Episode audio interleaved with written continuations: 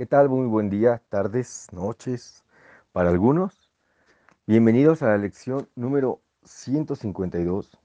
Tengo el poder de decidir. Respiremos profundamente, por favor. Nadie puede sufrir pérdida alguna a menos que esa haya sido su propia decisión. Nadie sufre dolor salvo cuando él mismo así lo decide. Nadie puede estar afligido, sentir temor o creer que está enfermo a menos que eso es lo que desea. Y nadie muere sin su propio consentimiento. Jamás ocurre nada que no sea una representación de tus deseos, ni se te niega nada de lo que eliges. He aquí tu mundo, completo hasta el más ínfimo detalle. He aquí toda la realidad que tiene para ti. Mas es solo ahí donde se encuentra la salvación.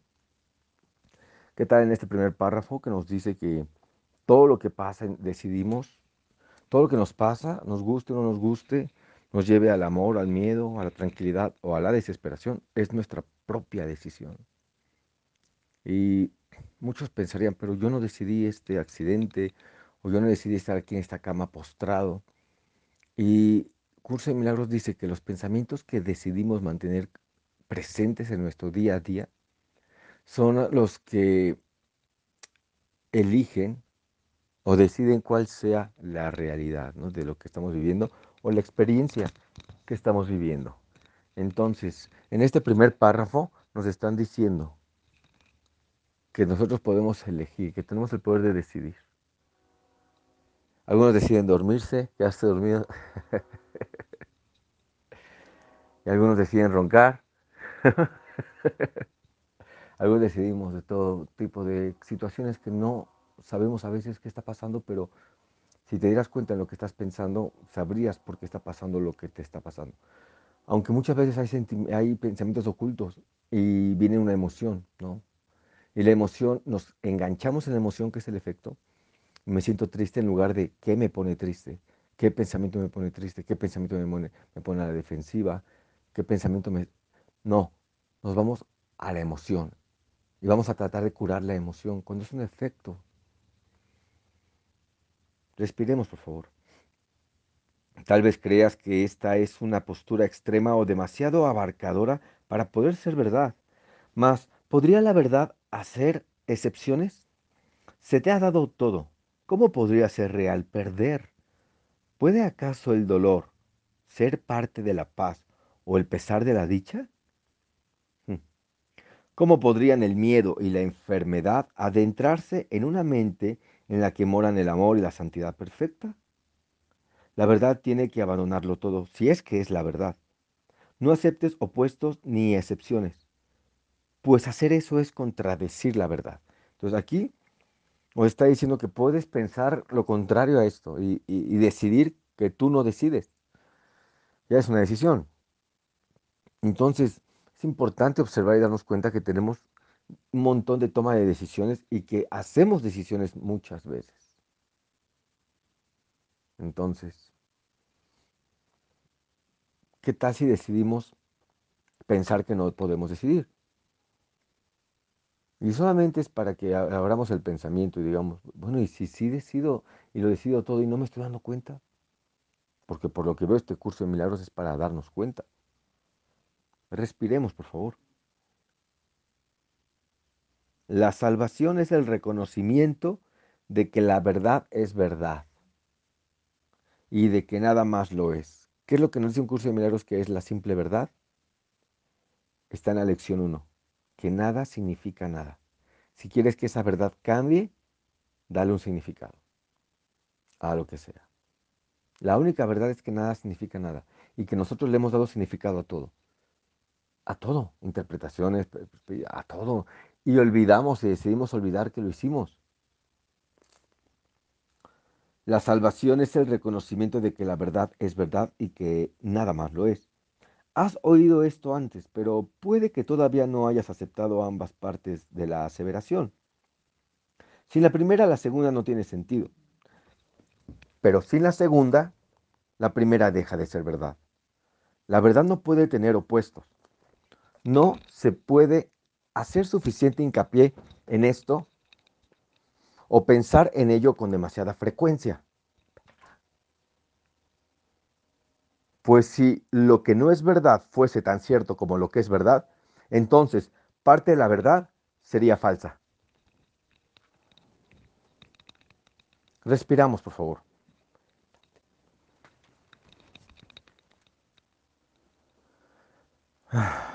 Parte de la verdad sería falsa. ¿Y podemos pensar en eso? ¿Podemos creer en eso de verdad? La verdad no puede tener opuestos. Qué importante eso. Entonces, si la verdad no puede tener opuestos, nosotros cómo podemos hacer? La salvación es el reconocimiento. ¿Has oído esto? Venga, respiremos, por favor. Pero sin la segunda, la primera es verdad. La verdad no puede tener opuestos. No se puede hacer suficiente hincapié en esto o pensar en ello con demasiada frecuencia. Pues si lo que no es verdad fuese tan cierto como lo que es verdad, entonces parte de la verdad sería falsa y la verdad dejaría de tener significado. Solo la verdad es verdad y lo que es falso, falso, falso es. O sea, aquí de una. O sea, ¿es verdad o no? La salvación es el reconocimiento de que la verdad es verdad y que nada más lo es. Entonces, vuelvo a lo mismo, y aquí te lo dice, el significado que le damos a las cosas. Entonces, si nosotros le estamos dando significado a todas las cosas, ¿no? Entonces, por ejemplo, aquí tengo una persona que ronca ahorita, entonces se queda durmiendo y ronca, ¿y qué pasa? Que estoy experimentando una molestia, porque le pedí que no lo hiciera, pero no, pues se queda entonces. ¿Qué hay verdad ahí? Que no significa nada, pero le doy un significado y me molesta, ¿por qué? Porque no quiero que salgan los ronquidos de fondo. Entonces, ahí, ¿qué es verdad y qué no es? ¿Qué significado le das? Porque si hay una molestia en una situación, es que le doy un significado. No quiero que salgan ronquidos de fondo porque entonces mi, trabajo no está bien hecho. Como las veces que me equivoco o me muero la lengua y, les digo, o me trabo, y he puesto todo ese material tal y como está. ¿Por qué? Porque vivo situaciones cada vez que estoy grabando una lección. También lo vivo. Entonces, si hacemos que lo que no es verdad lo sea, dándole un significado y tan dándoselo que nos eh, da una emoción. Pero pues ahorita te voy a sacar antes de empezar. Nada. A la otra, entonces, hacemos acuerdos distintos porque es, evidente una situación que, yo no quiero que de fondo haya un sonido que no tiene sentido que esté a la idea de la lección. Y bueno, pues ahí es una línea muy sutil en este párrafo donde nos dice, tengo el poder de decidir, tengo el poder de decidir qué es verdad y qué no para mí. Pero no nos lleva a, a También entiendo y sé muy bien, porque esta persona estudia el curso, que cuando esto pasa y estamos escuchando una parte de nosotros nos duerme en segundos, aunque muy rápido, nos duerme en segundos. Entonces, al quedarnos dormidos, pues porque hay gente que me ha dicho, llamó también a un compañero, es que me quedé dormido en la lección. Sí, hay cosas que pasan en la mente que nos pasa eso. Entonces, para que yo esta experiencia y, darme cuenta, porque estamos leyendo una lección que te dice que tú decides todo el tiempo cómo te sientes. Tengo el poder de decidir lo que, las emociones que experimento. Entonces, si eso no es verdad, y aquí lo dice después, no se puede hacer suficiente hincapié en esto. Estoy leyendo ahora en la parte en el párrafo, en el párrafo 3.6. No se puede hacer suficiente hincapié en esto o pensar en ello con demasiada frecuencia, pues si lo que no es verdad fuese tan cierto como lo que es verdad, entonces parte de la verdad sería falsa y la verdad dejaría de tener significado. Entonces, aquí te está diciendo que hay que negar lo que veo, hay que negar lo que, lo que veo que, pero no, no hay que negar lo que se siente, que ahí está el, pequeño detalle de todo esto. Porque si no me siento a gusto con una situación, si molestia, es que hay un pensamiento que está ahí. Esta es la más simple de las distinciones, si bien la más ambigua. Mas no porque sea una distinción difícil de percibir, sino porque se halla oculta tras una amplia gama de opciones que no parecen proceder enteramente de él. Situaciones que nos pasan, ¿no? No, yo no me quería sentir así, fue, pasó. Una gama tremenda de opciones. Y así la verdad parece tener algunos aspectos que ponen en entredicho su consistencia, si bien no parecen ser contradicciones que tú mismo hayas introducido. Entonces, aquí nos dice que empiezan a pasar cosas y con, esas cosas que pasan nosotros justificamos lo que siento, lo que pienso y me olvido por estar viendo lo que pasa y por estar viendo lo que siento, pues me olvido de ver lo que pienso, que me llevó a tener esas situaciones. Pero entonces el ego dice que si tú corriges eso afuera, se corregirá. Y no es cierto, solo se cambia de escenarios. Otra vez lo mismo, ¿por qué me pasó esto si yo ya? Porque decidiste colocarte otra vez en la misma situación, una y otra vez. Solo por decidir, no darte cuenta que tú lo decidiste. Qué fuerte que nosotros hemos eh, decidido olvidar que podemos decidir. No te jode.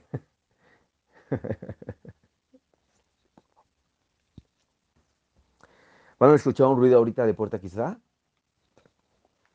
Esta es la más simple de las decisiones. ¿eh? Por eso es la más ambigua en lo que dice. Tal como Dios te creó, tú no puedes sino seguir siendo inmutable. Y los estados transitorios son, por definición, falsos. Esto incluye cualquier cambio en tus sentimientos, cualquier alteración de las condiciones de tu cuerpo o de tu mente así como cualquier cambio de conciencia o de tus reacciones. Esta condición de abarcamiento total es lo que distingue a la verdad de la mentira y lo que mantiene a lo falso separado de la verdad y como lo que es. Respiramos, por favor. ¿No es acaso extraño que consideres arrogante pensar que fuiste tú quien fabricó el mundo que ves? Dios no lo creó, de eso puedes estar seguro. Respira. ¿Qué puede saber él de lo efímero del pecado o de la culpabilidad? ¿Qué puede saber él de lo efímero del pecado o de la culpabilidad? ¿Qué puede saber de los temerosos, de los que sufren y de los que son solitarios? ¿O de la mente que vive dentro de un cuerpo condenado a morir? Pensar que Él ha creado un mundo en el que tales cosas parecen ser reales es acusarlo de demente. Él no está loco. Sin embargo, solo la locura da lugar a semejante mundo. ¿No, es acaso extraño que consideres arrogante pensar que fuiste tú quien fabricó el mundo que ves? Dios no lo creó, aquí nos dice. Estas son las lecciones que más nos mueven, ¿saben? Porque, ¿cómo que no lo creó? Entonces, ¿quién es culpable de todo esto? Porque decidimos olvidar que podemos decidir qué creer en nuestra mente y qué no. Y con esto decimos, no, es que me lo enseñaron. Ajá, pero tú decidiste creerlo. Todo lo que te enseñaron que dices es cierto, es una decisión que se tomó de sí, es verdad, decidiste. Y acuérdate de esto y no lo olvides. Hemos decidido. Respira, por favor. Pensar que Dios creó el caos, que contradice su propia voluntad, que inventó opuestos a la verdad y que le permite a la muerte triunfar sobre la vida es arrogancia. La humildad te daría, se daría cuenta de inmediato de que estas cosas no proceden de Él, ¿Y sería posible acaso ver lo que Dios no creó? Pensar que puedes es creer que puedes percibir lo que la voluntad de Dios no dispuso que existiera. ¿Y qué podría ser más arrogante que eso? pensar que consideres arrogante, pensar que tú hiciste y fabricaste el mundo. ¿Qué arrogancia va a ser? Sí, fui yo. Pero decidí olvidarlo. La decisión de olvidar. Respira. Seamos hoy verdaderamente humildes y aceptemos lo que hemos hecho tal como es. Tenemos el poder de decidir. Decide únicamente aceptar el papel que te corresponde como co-creador del universo y todo eso que crees haber fabricado desaparecerá.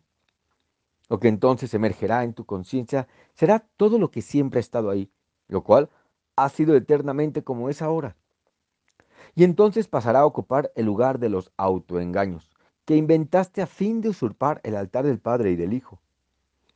¿Eh? ¿Qué tal? El autoengaño, me autoengañé.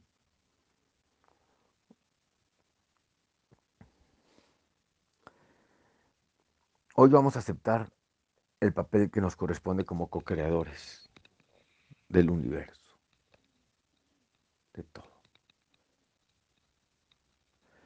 Dios creó a la mente que co-creó al mundo. Este mundo no es, una, no es creación, es co-creación. Co-creamos.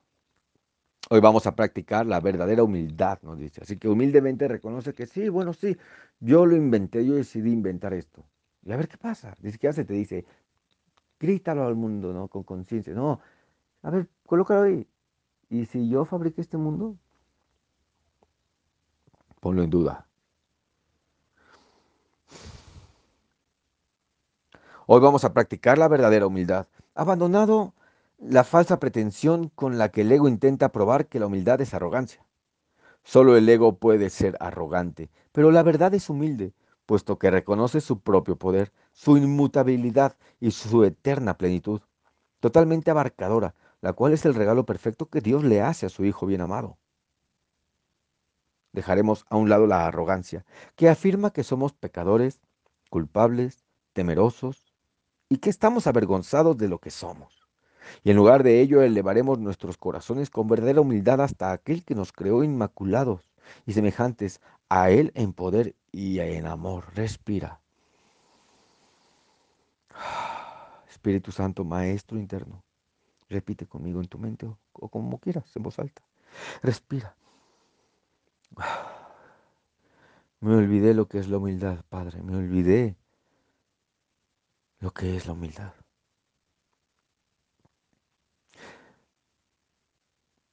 Quiero reconocer mi propio poder, mi inmutabilidad, mi eterna plenitud, que es totalmente abarcadora.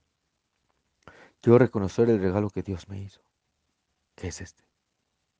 Deja a un lado hoy la arrogancia, pues no soy ni pecador, ni culpable, ni temeroso, y mucho menos avergonzado de lo que soy. Soy tu hijo, Padre, y lo reconozco hoy, ahora. Respira. Y si decidí olvidarme de esto, Corrige mi mente, Maestro. Ofrezco a la expiación la decisión equivocada de creer, de sentir que me puedo, ser, que me puedo sentir avergonzado por lo que soy. Me equivoqué, Padre. Me equivoqué, Espíritu Santo. Deshaz los efectos de esta decisión equivocada. Me haré a un lado y dejaré que tú me muestres un nuevo camino. Y respira. Tenemos el poder de decidir y aceptamos de Él aquello que somos. Y reconocemos humildemente al Hijo de Dios. Reconocer al Hijo de Dios implica asimismo que hemos dejado a un lado todos los conceptos acerca de nosotros mismos y que hemos reconocido su falsedad. También hemos percibido su arrogancia y con humildad aceptamos jubilosamente como nuestros el resplandor, el esplendor del Hijo de Dios, su mansedumbre, que es su tranquilidad, estar manso su perfecta pureza, que es que se sabe inocente, el amor de su Padre, el orden del amor, y así como su derecho al cielo, a dejar de necesitar y liberarse del infierno, del ego. Ahora nos unimos en gozoso reconocimiento de que las mentiras son falsas y de que solo la verdad es verdad. Al levantarnos, pensaremos únicamente en la verdad y pasaremos cinco minutos practicando sus caminos, aletando a nuestras temerosas mentes con lo siguiente y respiramos. Tengo el poder de decidir. Hoy me aceptaré a mí mismo tal como la voluntad de mi Padre dispuso que yo fuese y respira. Luego aguardaremos en silencio, abandonando todo autoengaño, según le pedimos humildemente a nuestro ser que se revele ante nosotros y aquel que nunca nos ha abandonado volverá de nuevo a nuestra conciencia, agradecido de poder devolverle a Dios su morada, tal como siempre debió ser, y respiramos. Espéralo pacientemente hoy e invítalo cada hora con las palabras con las que diste comienzo el día, que son, tengo el poder de decidir el cual se debe concluir con esa misma invitación a tu ser, que es la de aquí abajo. Tengo el poder de decidir, hoy me aceptaré a mí mismo tal como la voluntad de mi Padre dispuso que yo fuese. Respira. La voz de Dios te contestará, pues Él habla en tu nombre y en el de tu Padre. Él sustituirá todos tus frenéticos pensamientos por la paz de Dios. Los autoengaños por la verdad de Dios y tus ilusiones acerca de ti mismo por, los, por el Hijo de Dios. Y respiramos. Ahí lo tienes. A practicar, a llamar al maestro michelgamar.com, regístrate.